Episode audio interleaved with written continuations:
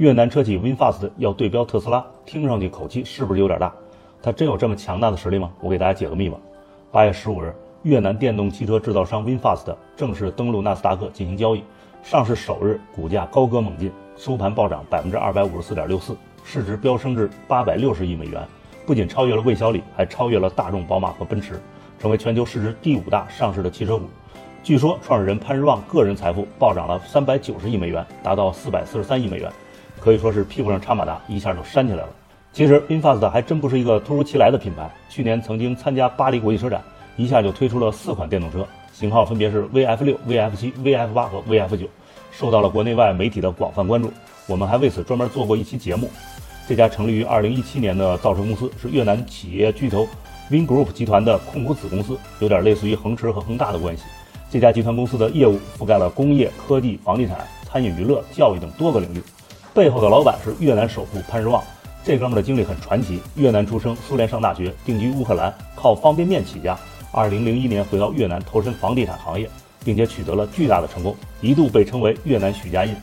有了超能力，造车就不是梦。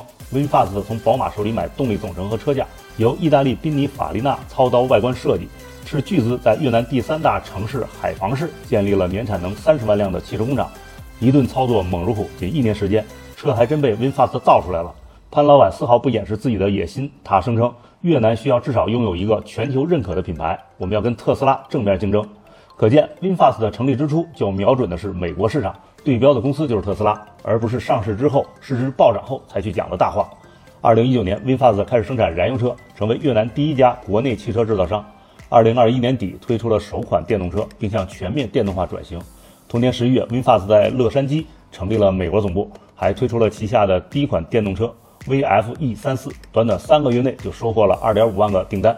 二零二二年底，VinFast 推出两款电动车，分别是五座中型 SUV 的 VF 八和七座大型 SUV 的 VF 九，起售价分别为五万七千美元和七万六千美元，走的是高端路线。截至目前，VinFast 已从越南向美国出口了约两千一百辆电动汽车，向加拿大出口了近八百辆电动汽车。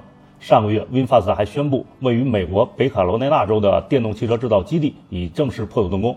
初期，该工厂将重点生产 VF 七、VF 八和 VF 九电动汽车，预计产能每年十五万辆。看来步子比咱们的魏小李迈的还大，大有后来居上的架势。不过，虽然同为造车新势力，但来自越南的 VinFast 与咱们的魏小李却有本质的区别。一方面，中国既有巨大的市场，又有完整的产业链，同时还有大量的科技人才，是世界新能源汽车的引领者。虽然内卷，但发展的非常稳健，扬帆出海正当时。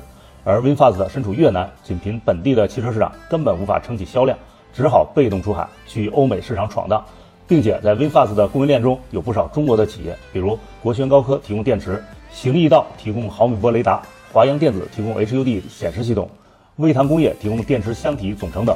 二零二二年十月底，宁德时代董事长曾毓群还曾飞往日本大阪。见了潘日旺，看来供应链上有太多的中国车企深度参与，所以作为一家深度依赖中国供应链的造车公司，想要在美国市场站稳脚跟，肯定是离不开中国企业的支持。虽然现在 Vfast 的市值很高，但 Vfast 的营收远远不如中国造车新势力魏小李，交付量也相去甚远，以至于投资人都感叹泡沫好大。招股书显示，Vfast 在2021年营收为6.7亿美元，净亏损为13.48亿美元。二零二二年营收为六点三四亿美元，净亏损为二十一点一二亿美元。整体来看，VinFast 的前景并不太乐观。不过，作为一家越南车企，敢于去挑战美国的本土企业特斯拉，这种勇气还是值得赞赏的。如果美国能对中国车企做到像对 VinFast 的这样的开放速度和效率，也许中国的车企早就打开了美国的汽车市场了。